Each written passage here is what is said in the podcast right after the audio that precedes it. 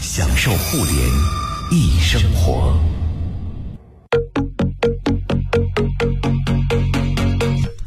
享受互联易生活，这里是联谊会大，家好，我是盛博。各位下午好，我是徐冉。又是周一了，周一又是我们和大家来聊聊一周互联网热点事件的时候了。那今天呢，我们的热点要把我们大部分的注意力投向此刻正在北京举行的二零二一中关村论坛。没错嗯啊，二十四号开幕的，应该要到明天才闭幕，嗯非常的热闹啊！这也是，呃，一次以智慧、健康、碳中和为主题，由中国中华人民共和国科学技术部、中科院、中国科学技术协会、北京市人民政府共同主办的一个国家级的论坛。嗯，听着那些名字啊，都特别的高大上，什么碳达峰。呃，碳达峰、碳中和科技论坛、人工智能多学科协同创新论坛、全球未来城市发展论坛、开源创新发展论坛等等，就是咱们普通老百姓觉得，哎呀，这个不懂啊。嗯。但是其实未来这些新的技术也好，新的场景也好，都会慢慢的进入我们的生活，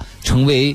未来改变我们生活方式的非常重要的驱动力。没错，所以呢，今天我们就和大家一起来聊聊中关村论坛，和大家来说道说道。比方说啊，疫情之下这么这么大的一场会，这个会又是一个跟科技有关的会，嗯，那用什么科技手段来保障这个会的安全顺畅，对吧？比如说疫情监测怎么做？嗯，好多嘉宾来不了，有什么办法能让他们仿佛在一起开会？同时段，而且是无缝隙的，你感觉不到有时差的那种在线。对啊，这一次的中关村论坛上呢，也发布了很多的呃新的技术，哎，新的技术，还有一些新的报告啊。今天我们也和大家会重点来聊一个关于人工智能伦理的一份报告，这也是咱们国家层面第一次这么正式的来提出人工智能伦理的规范。一说起人工智能伦理，大家想起来是什么？是不是我爱上机器人这种？就是或者是机器人有了自己的想法，其它我倒生气了倒倒也该算。但其实当前更多的就是，比如说，人工智能怎么不挑肥拣瘦，嗯歧视消费者，对吧？他通过数据分析发现，徐冉是个穷人，对，他就不想跟我服务。哎，他跟或者我发说现盛博张琪是个富人，所以给他的东西的价格就会比别人高。嗯嗯，这些其实都是要去避免的。是对啊，我们也和大家来说这个人工智能伦理规范到底是怎么回事儿啊？还有呢，包括咱们这一次在。呃，中关村论坛上还有一个现场展会，就是科博会。我不知道有没有朋友去现场，也展示了一些特别有趣的高尖端的科技，我们也挑两样跟大家来说说啊。而最后如果有时间，我们就要说一个题外话，就是关于各大网贷平台进入征信的这个事儿。这个是我们今天要提醒一下大家，千万要注意的。对，一会儿也可以跟大家说一说。那现在呢，这么多的互联网公司都给大家提供了很多的金融服务。你如果真的担心会影响你的征信体系的话，你要怎么避免一下这对个事儿？啊因为这些平台给大家提供贷款的时候都特别容易，对有的甚至是扒着你用各种就是优隐惠藏券儿啊还有隐藏手段，对就你不知道，比如张琪他的花呗在支付宝的支付顺序里，不知道为什么总在信用卡第一位和吗对余额宝之前，所以他是被动的，他也不知道怎么回事儿就开通了花呗，嗯，哎，所以呢，今天我们也和大家来聊聊进入征信之后大家需要注意的事儿，还有几个我们平常使用的平台，哪些他们都已经接入了央行的征信系统了嗯啊？欢迎一下今天我们的两位呃联谊观察员。山寨发布会的创始人杨淼，会淼叔，大家好，杨淼。哎，还有社会化营销专家黑马良驹，欢迎黑马，你好。大家好，我是黑马良驹。哎，好啊，我们先来说说吧啊，这个我们这一次中关村论坛作为一个高科技的会啊，在上面这个会本身有哪些科技？比方说防疫啊，据说在这一次的中关村论坛上，在很多会场和关键区域布置的一个系统叫做智能安检测温系统，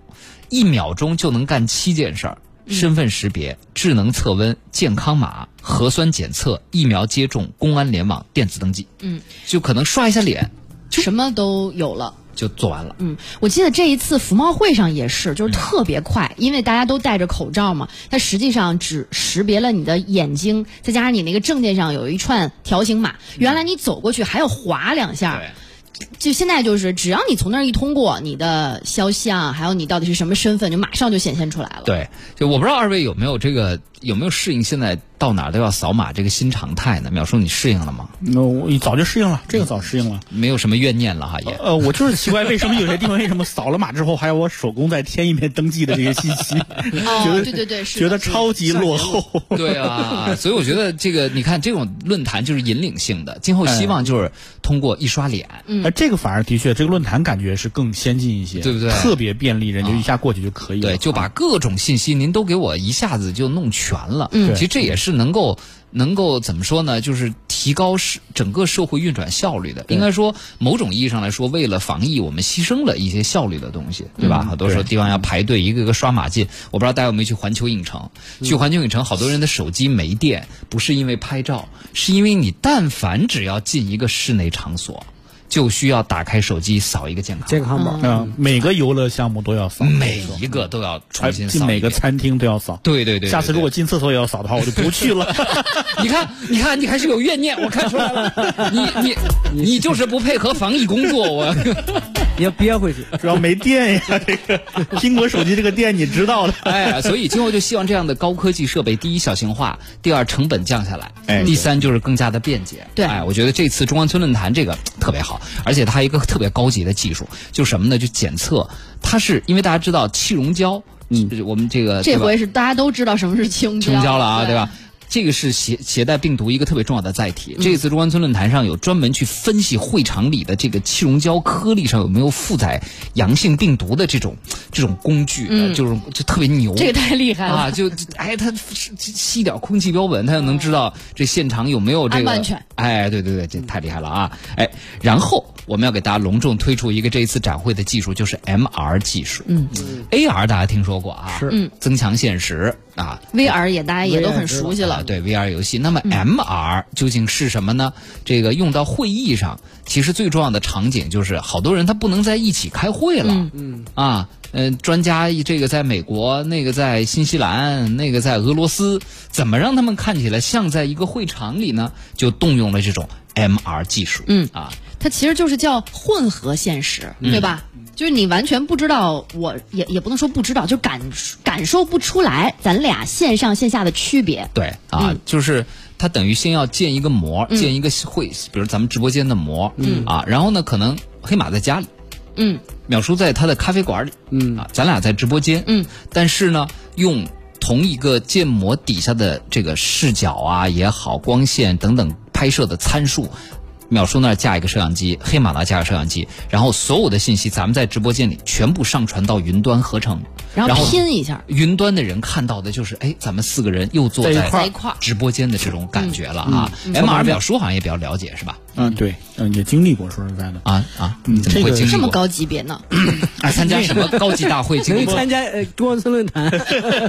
有些产品啊，但那些 MR 就要求更高了，它要像雪崩里那样，你就真的进的一个虚拟世界去了。嗯，那个时候就是你交互起来还能感觉到错位感非常强，因为约瑟能力跟不上。啊嗯，它呢是要构建一个世界的，嗯，一进去就一棵树，智慧之树，然后周围有一些场景，你去挨个儿去怎么样的。嗯，那个时候你交互会感觉到就是错位感非常强。嗯，但是像会议这种呢，就是基本上大家还是坐着不动的，你可能就是一些肢体语言之类的需要啊去、去做。嗯，可以说这个方面应该是突破会更大一些。嗯，因为以前的视频会议最主要的问题就是我们现场感不强。嗯，大家知道你开会并不是说看到一个人脸你就你就有了开会的感觉了对，经常也有那种就是穿着睡衣开会的什么之类这些情况，他没有那种临场感。但 MR 的话，我觉得它就是解决这个问题。你真的觉得好像跟这人坐在一间屋子里面，嗯，你也能看到这个肢体语言啊，其他周围环境，你这个人的这个开会的效率和注意力，它投入程度是不一样的。对，而且就是他在那边，比如放个 PPT，你这边的屏幕同步的也会，是的就是他的动作能在你所在的时空世界里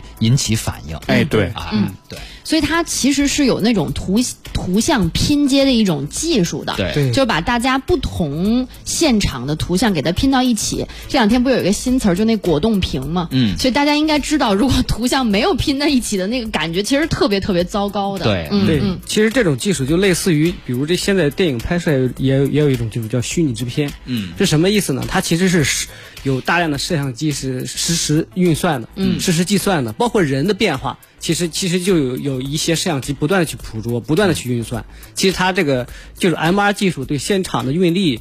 要求还是比较高的，对它其实是甚至人的表情感觉都是在一个会场。嗯，其实其实它就是通过摄像机捕捉以后呢，再实时的去运算，实时的去就是拼接，对对嗯嗯，它这个混算力混合在一起呃，混合混合对对其实是混合通过比拼接显得更自高然级一啊些对。你拼接了，感觉是平面的，因为它这个都是三维的，都是都是一个现，包括现在这种虚拟制片技术也是。打个比方，你比如我我那去炸一个山，去炸一个，或者是去大海边海啸，这些东西都是实时的，嗯，都是实时的，它在 E LED 屏上就实现了。嗯，好多这种虚拟的环境，什么环境都是，但是这。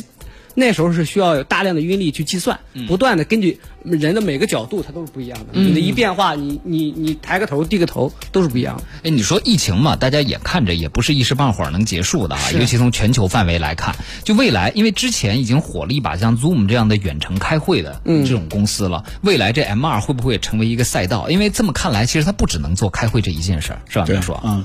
它就是让人增强人的临场感。嗯，但是我刚才也说了啊，就是除了比如开说临场感，不去环球影城，我也仿佛去了环球影城这种。我正要说这一 点，就是你如果说这个坐着不动，你这个临场感还行；你一旦动起来，现在的技术让你跟这个虚拟的世界匹配的能力非常的差。可以过一说会儿进绿幕了，哎，走不是撞撞到哎那你们 你们去环境影城去坐那个什么了吗？那个那个那个过山车是吗？啊，不是，就是那个那那那叫哈利波特和哈利变波形特金的那刚个东西和飞跃，啊它其实就是不动的，对它就是一个 VR 那个屏是可以，嗯那个但是那好个，但是可以好多的时候就感觉你这不断的去变化，它其实未来不是元宇宙嘛？对未来其实人分不清楚对这个到底是哎，你这么来说真啊实现实，他那几个项目啊，如果去过环球影城的朋友，那个《哈利波特》的禁忌之旅啊还有火种园火种园，对还有小飞黄人嗯呃那个什么侏罗纪什么世界，这三个包括小黄人 M2 那个技术它其实都是 M 二技术，对它就是你可以说是 M2 有实景搭建。也有嗯也有嗯现场的虚拟视四频 D 或对者三 D，然后加上它给你体感也的辅助东西的一些设备。左右上下，还有对风、出水，对就整体让你跟一个亦真亦幻的世界产生了交互。对啊我我我做那个什么时候特别特别那个啥，就是特有点晕，就做那个什么哈利波特的时候，啊，嗯我那还闺云南那半天我关车，你做没做呀？对， 那我做了。我闺女就说：“你晕啥呀，爹？”然后你这个咱都没动。哎，这个 其实他这句话说的关键了，就是你这几个虽然都很逼真，但是你是没动的。对对，它其实是通过这个屏幕你，实际上跟这个画面是没有交互的，这个所以说是一种伪 MR，甚至它都不是，哎，不是 VR，可以说、没有交互嘛，嗯还是那种高级的 4D 电影，嗯但真的交互，你像开会的时候我就可以交互，像刚才师母你说的，我我 NPPT 它画面就变了，嗯，在场所有人看到我跟这个世界是有交互的，对，这方面其实技术上面还是差距挺大的，对就也就会议这种静态行为还能行，没错它你说如果它就是说我 MR 运力运力要求就哎运比较算大运算力其实现还在有差得很场远，地啊什么的。啊，对啊，你要动起光来，受限你每个人每一个接入这个系统的人都要有一个场地要求。对你还得有哎有手套啊什么这哎个，现在包括那个操纵杆儿什么的哎这些东嗯西，起码都得有一些互动工具。对，这个离得还是非常远还的。有可穿戴嗯设备，把你这东西给连连接起来。嗯周鑫说，曾经有一个晚会，F 四合体是不是就是 M 二？当时现场只有一个人，而电视上四个人，感觉都还挺真的。啊，嗯那个全息舞台那个对啊那全息个舞不台嗯太不太一样。那个周杰伦也办过这种演唱会，还有那初音未来也办过呀。对嗯初音也是办过对的对对，全全息舞台。但是据说在现场看的观众会很崩溃，因为什么都没 有嘛。啊对，因为现场的人很崩看的是绿溃。幕是啊，但是电视机前的大家都很 happy，对呀，那实际上还有一种那个视频的那个加工技术。啊是视视频后期做的。对，所以其实还是不太一样，对底层。所以其实相对来说，就是我们能看到 AR、VR、MR，它一步一步啊，它在模糊现实世界和虚拟世界之间的界界限界限越来越哎模糊嗯所以，所以这又提到元宇宙。虽然元宇宙热过之后，很多人又出来说元宇宙，嗯，是纯一粹个是个泡沫，是吗？就是概念啊呃哈，对有点概念，但是这个概念，我觉得它只是因为太远，嗯，对，但它未来一定会是一个肯定是个方向趋势它肯定是个方向。对，嗯，就我们未来真的是，你会你会可能真的在不同的平行世界中会有多重的身份，嗯对对不对啊？嗯，但是中间一会儿就是我们这人工智能伦理的问题了，咱一会儿再来说啊。好。 啊，好，同时呢，还有一些技术，比方说啊，像这次论坛中间呢，还有一些呃，像我们提到的，比如手语啊，呃，因为它有听障人士嘛，对吧？啊、那么它现在有这种新的人工智能系统来预训练模型加手持的手语播报数字人，也就是说，未来的手语啊，可能它就有人工智能人工智能对来承担就可以解决哎了嗯就不需要一个真的一个手语老师。而且我看了一下，就是这次中关村论坛上的那个视频，嗯它真的就是特别。顺滑，对没有像咱们以为的，就是这个虚拟主播可能就有点卡顿啊，这感觉完全没有，嗯，对。还还挺好看的小姐姐，对嗯啊，所以这些大家能感知到的，还有一些，比方说哈、像我们这次中关村前沿的一些科技的成果，像之前咱们曾经也聊过，首个模块化区块链开源技术架构长安链，链，嗯，对。对吧？对之前咱们也提过这个，嗯，淼叔可以再介绍一下啊。啊、这个长安链呢，实际上是我们国家主导的一个联盟链，可以说是，也就是说，它是我们一个基础设施啊。以前大家说的区块链，可能比特币也好，以太以太坊也好，它是一种民间的或者说是自发起来的一个链，而这个这个长安链是我们自主可控的，嗯硬件也是我们自己研发的芯片，然后这个几个重要节点也都是我们可控的单位。那么主要是在一些要求高可靠度、可靠度的场景下面，比如说跨境贸易呀、或者说其他的一些我们需要这种呃这种高授信度的这个场景。如果说你企业有需求，你就来接入，就把你的这个数据啊什么放到这上面来，等于是我们将来就像电和水一样的一个信息基础设施。嗯啊，这个我觉得意义还是很重大的，因为等于是我们国家开始推进这个这方面的这种呃官方的这个开始建设。对，就是原来的区块链都是野蛮生长嘛，哎，对现在等于官方开始介入了，对不对啊？而且呢，是从因为其实原来区块链各种币啊这样的东西啊，它它更多的还是在炒所谓的概念，以及就是它是有一点投机成分在的。但这次长安链上来。就是往实际的生活场景的应用中间去的，对对吧？包括食品溯源，哎应该是它最先能够大大规模普及的一个应用，就是所有的产品，你一个番茄从它的种子种的过程施了什么肥料，哪一天收收成的，然后怎么方式运到哪个城市，怎么中转到超市的，你未来在这个链上都会有不可篡改的记录。对，没错啊，我觉得嗯这这个个可能应该是对吧？这是一种就是全新的这种可以说是消费场景。以前我们很多就是你不了解的或者黑箱的，现在可以说都是慢慢都会透明起来。嗯，有这个基础设施之后，嗯，而且呢，它这个就是它的稳定度很高。我们知道比特币那个东西，你可能你就是要耗电非常高对去挖矿什么的这对些。那么联盟链在这方面是实际上是有优势的，它能耗没有那么高，因为全是可信节点。嗯，然后这个基础设施又是我们自主可控的，嗯一一些国产芯片发布，对所以说可以说它的使用价值是非常广阔的。呃，谢一冰说，我去环球玩的第一个项目就是《哈利波特》，然后我晕了一整天，我就差吐在里头了。晕车据说是因为身体、耳蜗感受到的运动和眼睛看到的运动不一致造成的。反正我玩 VR 一秒就晕，所以我觉得什么元宇宙实现起来还是有难度的。一冰是这样的，真到元宇宙的时候是不用 VR 眼睛这种眼镜这种东西的，直接脑机接口是往你的中枢神经里去对， 输送信号灌，你你不用担心这个问题。不是那会儿吐的更厉害 了，因为信息传输太快，你身体跟不上啊。身对体接受不对了。哎，呃，还有一些高科技哈、啊比如说什么宇宙四核抗辐射加固微处理芯片、新一代布鲁顿酪氨酸激酶抑制剂百泽瑞，就这个应该是跟抗癌有关的。但是就在中关村论坛。的期间，虽然这个成果不是中关村论坛发布的啊，但是我看淼叔前两天把群都开改成了那个名字，就是我们可以喝西北风了。啊，对，啊，这个成果，我觉得可以跟大家说说啊，挺有意思的哦啊对，这个是中科院和呃那个天津的一个大学吧，对我记得是他们做的一个项目，就是可以直接用二氧化碳和氢气就来合成淀粉了。嗯，我们知道淀粉就是它就是人人人体的三大营养素之一嘛，里面对元素就是碳氢氧嘛。对对，就是碳氢氧啊。以前的话呢，这个过程是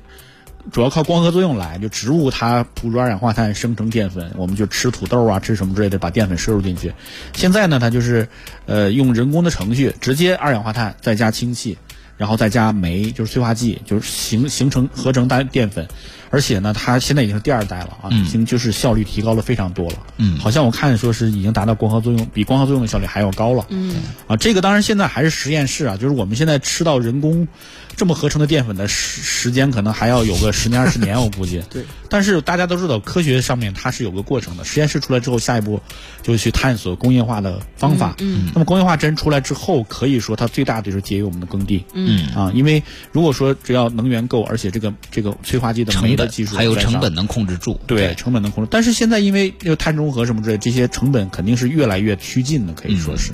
那么真的有一天说，你只要给我刮一场西北风，我把二氧化碳捕捉下来，然后进它这个装置里面出来淀粉就可以了。这个淀粉大家也不用担心，说我吃的口味习不习惯啊，大概率先拿去喂猪、喂喂牛什么之类这的。肯定是先商用后民用。对，因为我们畜牧业实际上是更是消耗的大户，对因为呃我们现在吃大家改善生活都吃肉为主嘛，实际上，那这个东西可以，你不用担心你将来吃了这个在街上赶赶一 群猪，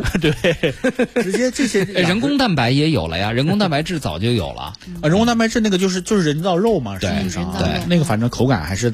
豆子味儿比较浓一不些，其实包括人工淀粉、人工这个蛋白质啊，它都是在分子层面上去合成东西。哎但我们人吃东西呢，不是吃分子嘛？对我们吃的是那个味道口感是由分子不同排列组成的。这个这个这个这个肉的质感，因为牛肉牛肉味儿对吧？羊肉羊肉味儿，土豆土豆味儿，玉米玉米味儿。虽然它们都是蛋白质，都是淀粉，所以这就聊到分子料理了。你看现在的分子料理， 我就正想说这 个，哎，现在分子料理是正着做，就是把一个食物通过比如液氮及低温，嗯，或者是这种低温慢煮特别的形式，把它在分子层面上去重构，就还是蛋白质分子，但我把你排列方式变一变，对你得到的形态和口感就不不太同。一样了那未来我们把这个过程倒着来、逆着来就行了。啊我就我就我也是把分子结构变一变，最后又变成了各种新鲜奇怪的口味 那 就儿。直接照着那个原理就把这食物直接加对工不成对就是料理之后的感觉就行了，就不用指日可待，我现在不用超喂级猪了是吧？迷？直接做出这个 你们山东农业大省这个 要转型 了 没事可以空出好多地来盖房子，这个啊！云说了，去了环球影城，我一直在想啊，M 二现在只能存在在大型游乐场，而现在这些游乐场呢，也可以说从最早的1.0的机动游戏啊，之前查询了一下，说最早的过山车是1895年，现在都一百多年了，基本形式并没有变化，现在发展到了2.0的 M 二。动机动就是过山车，就是2.0的这种嗯原地过山车嘛，对对啊对就像哈利波特什么的，和虚拟现实结合。哎呀，特别想畅想一下，下一步这些游乐园、主题公园3.0的方向会是什么呢？三点零，你就坐进一个舱里面，然后戴上头盔，就可以便利世界了，应该差三不多。点零应该就是元宇宙那个方向，我们直接插到脑机接口接上。插一东西，然后你你都不用去游乐园了，在家你就得到的感受是一模一样的。那跟不你行，游乐园不会鼓励这种商业模式的， 你还是要来我这儿来。还得线下消费。哎，对，那个黑马也去过一趟环球影城了，因为上次我们跟淼叔聊过，你在里边最喜欢哪个项目？我最喜欢那个过山车呀，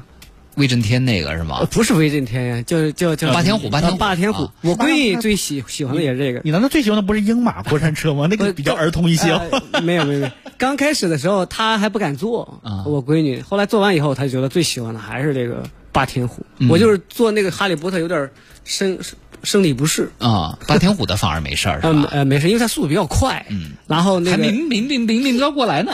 是啊，结束他那个速度特别快，我也觉得他这个速度。呃我近几年做的少，我嗯我刚就年轻的时候，我是那个常坐，对，啊我是这个爱好者。欢乐虎年票用户，最早我们在约八人，八角游乐园啊嗯，八角游乐园，因为原来最早我们报社离着那儿比较近，我基基本上一周坐过几回 约人谈事儿全是过山车上谈，过山车或者是摩天轮儿那时候都有，包括嗯旁边都尖叫，你们俩谈一些上上百亿的大单到子。嗯北京游乐园有一百的通票，嗯啊就随便对，玩儿就是通票的。对，有通那票北。京游乐园那早了，对那零几年了。对，所以就是你看这位朋友说的嘛，就一点零那个时代的过山车，纯粹就是把你人拉上去，然后呜呜转几圈儿。现在像像像环球影城这个霸天虎，它已经是。结合剧情了，嗯，第一它有剧情 IP 哎，你你是一个他，你进去排队，很多人排队的地方，你不仔细看，人家前面都有前情交代的。对对这个过山车其实也是一是个故个事的嗯变形金刚，啊你是完成一个一个利钻模对式儿， 然后你要进入谁的体内，好像是绿钻绿钻膜啊绿钻膜的体内对对，啊绿钻膜的那个体内，对啊嗯去进行一场什么样的探险之旅，对吧？然后最后它中间还有还有语音啊，恭喜你完成了什么什么。嗯但这个还是就像这位朋友二点零，然后包括像呃《哈利波特》呀、《火种之源》这些也是嗯带情节、带真实虚拟的。未来我觉得就算再二点五吧，我感觉有对，点儿。啊再往下一步，可能就是那种吧，就是呃所谓的真沉浸，而且呢。它可能脱离开一些游乐设施了，就嗯不需要下面有个轨道或者机械臂，也能让你就人在自由探索中。对，获得乐趣，这是可以的比如说，真把你放到一个侏罗纪公园那样的虚拟岛上，你自己去玩吧。对，嗯啊是对那个设备叫那个全向跑步机嘛，嗯就是你脚底下那个那个你可以那个那个跑步机是三百六十度的，你然后一个圈儿围着你，它就像你那就实个地跑就行了。侏罗纪上那个车嘛，你看那个侏罗啊，纪它对不对，有一那个一个车透明的一个那个，四个球儿，对，那个不是轱辘就四个球儿，然后你坐上去就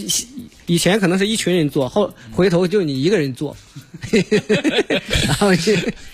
好，好了啊，我们聊的有点远了，聊到畅想了一下啊畅想到环球影城了。那下面让我们回来来说说人工智能的伦理问题啊，嗯这也是这一次中关村论坛上发布的一个非常重要的一篇报告啊。呃，那么关于人工智能的伦理呢，其实这叫新一代人工智能伦理规范啊。其实当下对我们的生活就已经会有一定影响了。是的，他考虑了很多目前人工智能正在使用过程当中碰到的，像隐私啊、偏见啊、歧视啊、公平啊等等这些呃伦理关切吧。嗯，我们也进段广告，回来之后跟大家继续来聊。各位有什么想跟我们说的，也可以通过我们的微信公众号“联谊会”，互联网的联，小写英文字母 e 和开会的会，跟我们一起聊。联谊会，享受互联易生活，享受互联易生活。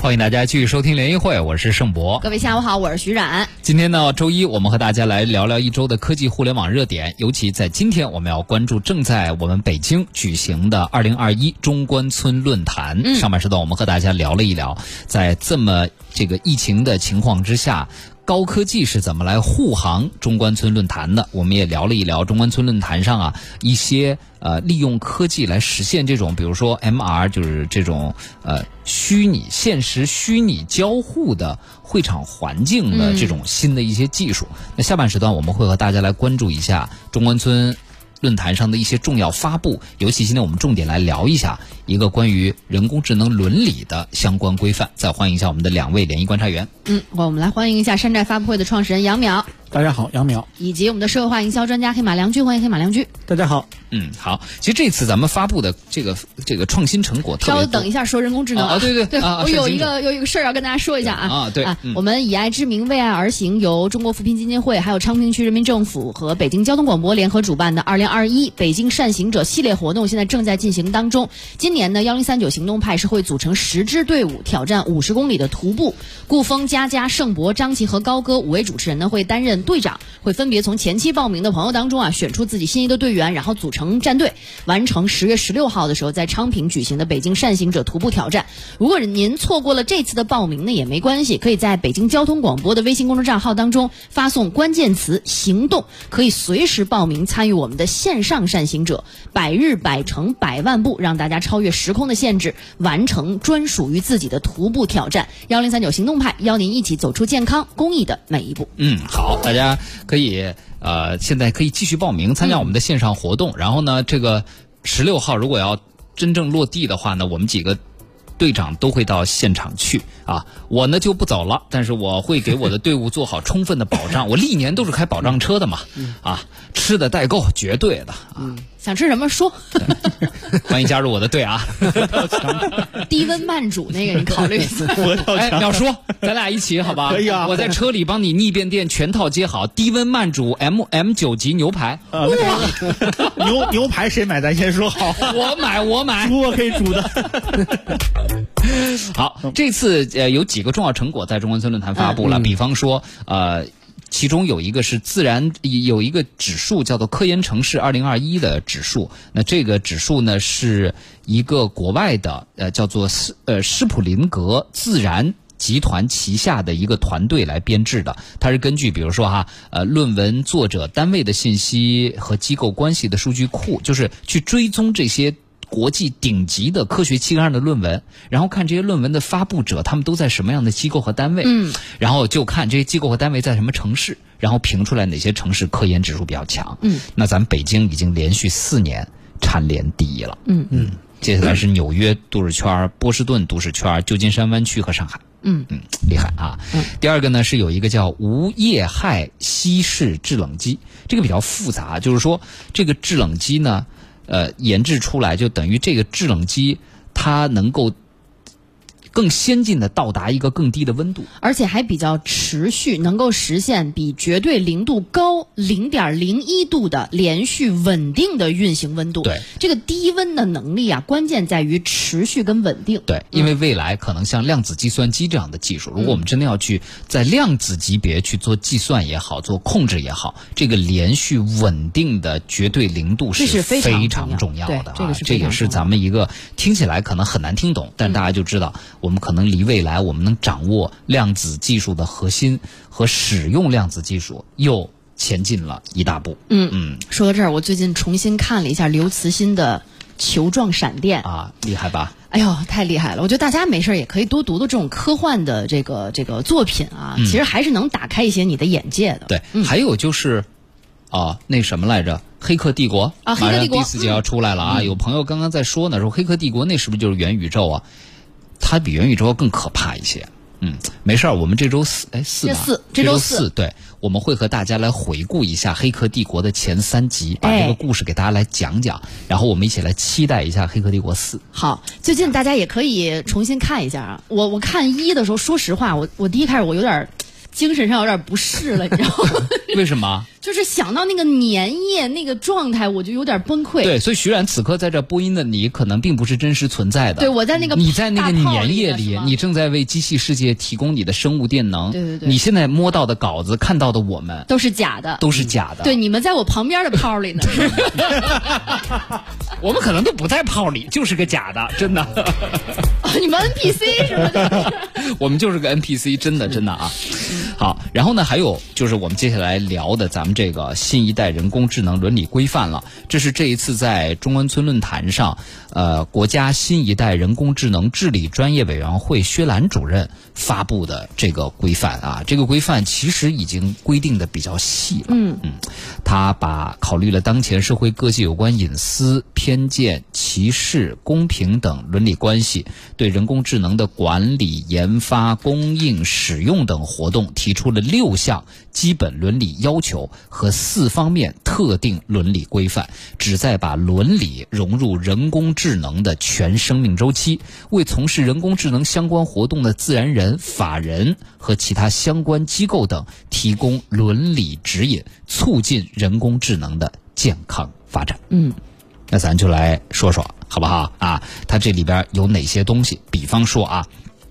刚刚我们说的几大方面，第一大方面叫管理方面啊，管理方面。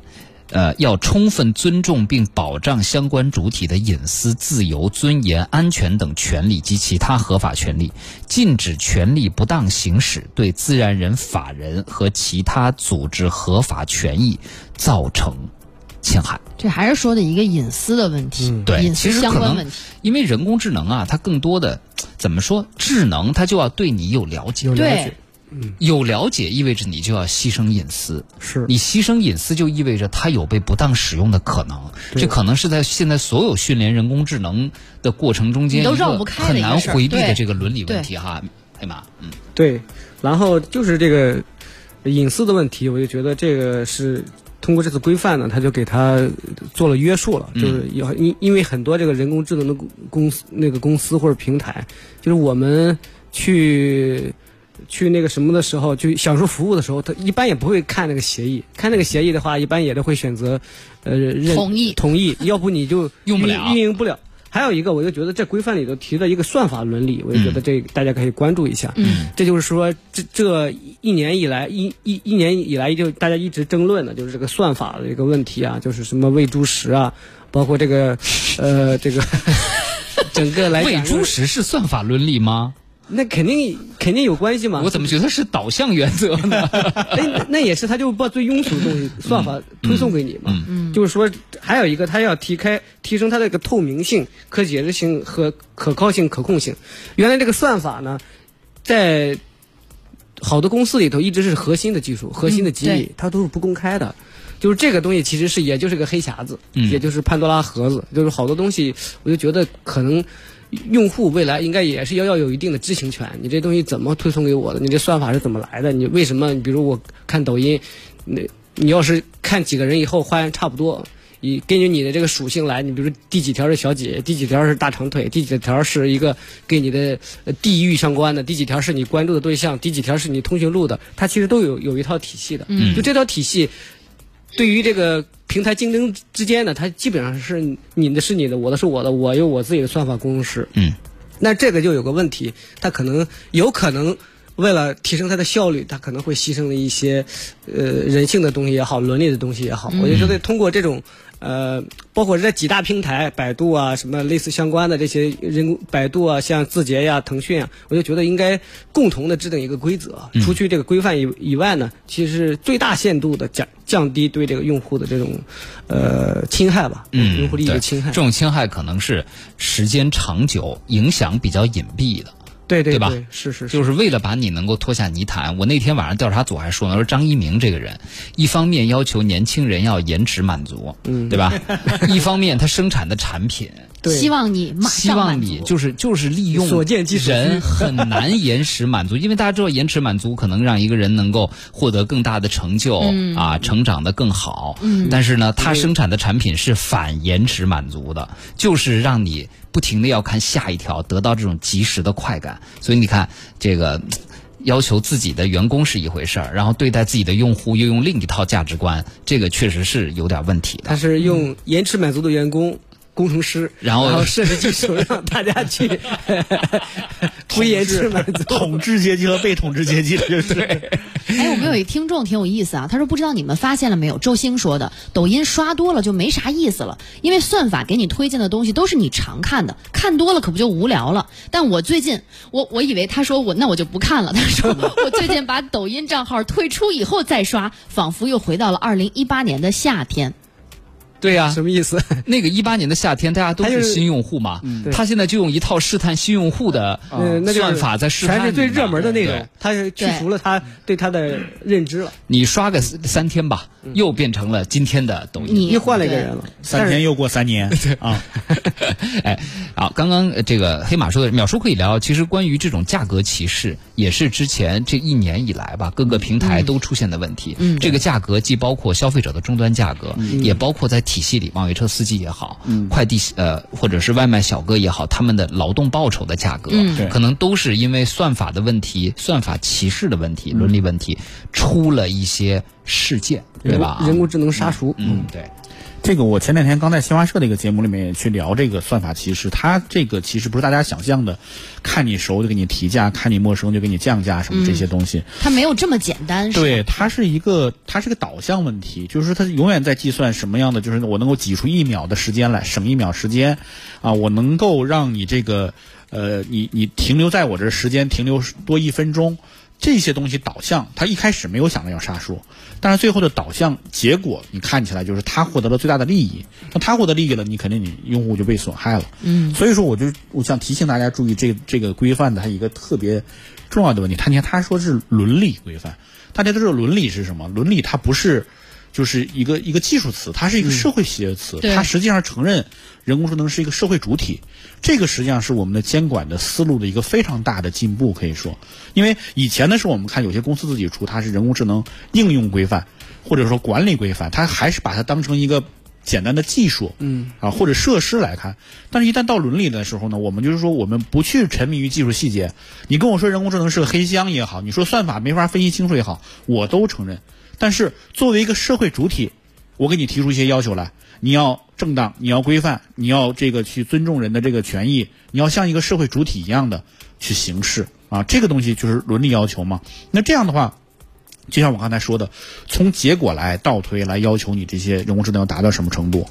啊，避免了有些公司就说啊，这个钻算法空子。嗯啊，对，这算法我真不懂，我我们也不知道，它真的是黑箱、啊，你没有办法看。你你如果说你我们说你这个算法要达到什么什么效果，他说那这个达不到，这算法是这个这都是这个自然运算混沌什么或的者或者他自己学习发展出来的，对机器学习，我不管，你就像我教育孩子一样，我不要说你 孩子怎么教育的嗯孩子什么时候兴奋，什么时候这个就乏味，我就要求你孩子就是公共场合不要打扰别人，呃，按时按时按时睡觉，按时起嗯床，这些东西我都是结果导向的。所以这个东西呢，我觉得就是这个伦理这个词啊，大家看到。它真的代表就是可以说我们现在在这方面就是监管这个商已经是国际最最先进的水平了，嗯，因为我们把它作为一个社会学的主体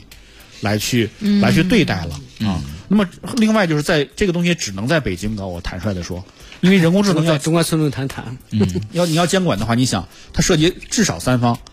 学界、企业界，然后就是政府。那这三个要素最丰富的，就你一交集就只能是北京。嗯，呃它你这几个就是学界和这个这个这个产业界，呃，出了一个规范，然后请政府来进行互动，最后政府通过成为规范，这是一个最高效的一个滚动的。对你说如果说企业界自律。你就别指望了，说实在，一定最后要有一个强制规范出来。那这时候学界再来介入，这三方资源全部汇集在一起，所以说这个东西也就是说，呃，北京在这方面走到前面、也是非常应该的，我觉对得。，这也是为什么说中关村论坛这几年来，大家一直看着它在发展壮大，然后它的地位，它现在已经是一个国家级的论坛了。哎它对的地位，它所谈论的议题，既有说我们所谓的前瞻性啊，呃呃这种。先进性，但更重要的又是符合北京这个城市的定位的对很还多有嗯东西。权威性，哎，没错啊。好，我们进一段广告，回来之后和大家最后一点时间吧，要提醒一下大家关于几个网贷平台进花这进征信的事儿啊。联谊会，享受互联易生，享受互联易生活。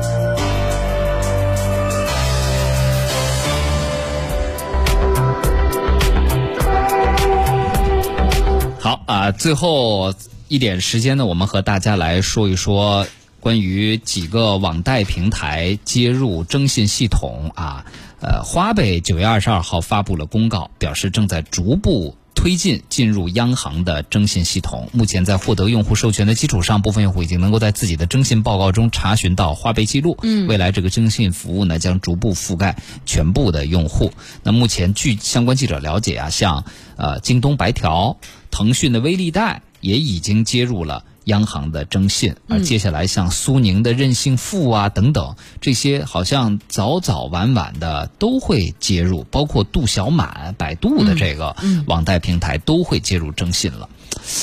啊，那这个它是对消费者来说，它是个好事儿还是个坏事儿呢？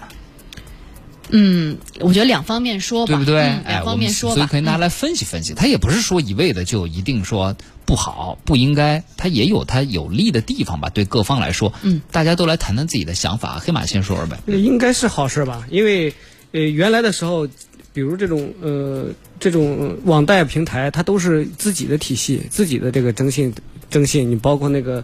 呃那个支付宝是蚂蚁信用，而现在是有国家统一的，并且各个平台之前也不互通，我就觉得这个首先也是符合最近的这互联互通的这个政策，还有一个就是金融行业，因为是中国的一个主体和命脉行业，所以必须要有统一介入央行的这种征信，就统一的这个体系去管理。我觉得这是应该是一个好事儿吧，应该对、对于我们普通用户来讲，嗯，对，就是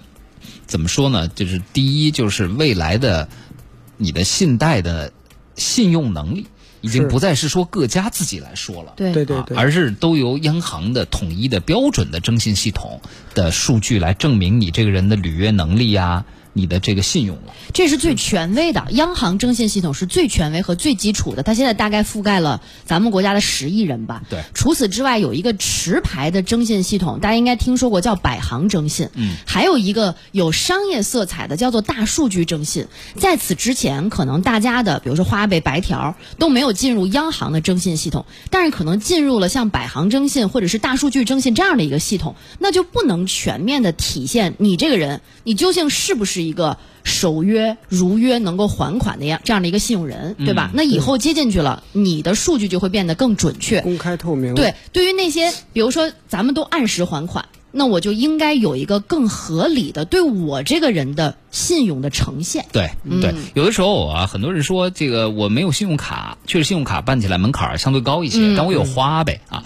但其实很多人说，那在我的征信记录里产生这种借款记录和还款记录是不是好事儿？其实从某种意义上，它对个人来说也是一种好事儿，是的就代表着对这信用社会是就是一个好事儿。你在使用信用服务，第二，你准时履约了。对那这样的话，下一次当你需要更大额的信用服务的时候，房贷什么，其实这些都是你参考。你嗯有据可循嘛？对，，总比打开白纸一片，你这人也没借过钱，嗯，也不知道你借钱会不会还。 我也不知道你能不能还上。哦对，啊， 来，淼叔，嗯，这个其实应该说是个好事儿，因为我们大家民间啊，就是业界管央行有个俗称叫“央妈”，嗯对对，那妈妈妈她就妈是管了她就是要这个这个就要管你无所不用其极的去保护你的利 益，因嗯为以前没有接入的时候，它有一个现象就会，你可以各个平台去套贷啊，嗯就是我花呗借一笔钱，这个白条借一笔钱，有可能信用卡我再刷几个，嗯多网贷头平台借刷几贷个，嗯因为对。花呗不知道你在白条的钱没嗯还，对哎白条对不知道你在微粒贷还有钱逾期了。对原来还有人嗯叫撸小贷嘛，这是一个群体。对， 据说有整个的一个村儿都在录嗯对，撸 小贷，哦对，那个那个是这个战国时代那个这种存在这种现象。那现在这个一五六介十入的个话平，台借，借完以后就就消失。实际上是对我们守法的人肯定是更好，而有一些就是居心不良的，他来就是去叫多头借贷，以对贷养贷以。贷养贷对对对啊以贷养贷，嗯非常不健康的生活方式。那他遏制了这种就是可以说薅我们平台羊毛的人，我们自己正当的使用。而且刚才盛博也说了，你们学长也说了这个这个过程啊，你在这个信用社会生活，你就是信用记录要丰满一些。对啊，你这样的形象才，你一个经纪人的形象才更完哎善。嗯张琪就理解不了， 张琪从 不能张琪说：“根本不 用我床底下全是现金，为什么还要借不要全借 是现金？是为什么要给我开花呗啊？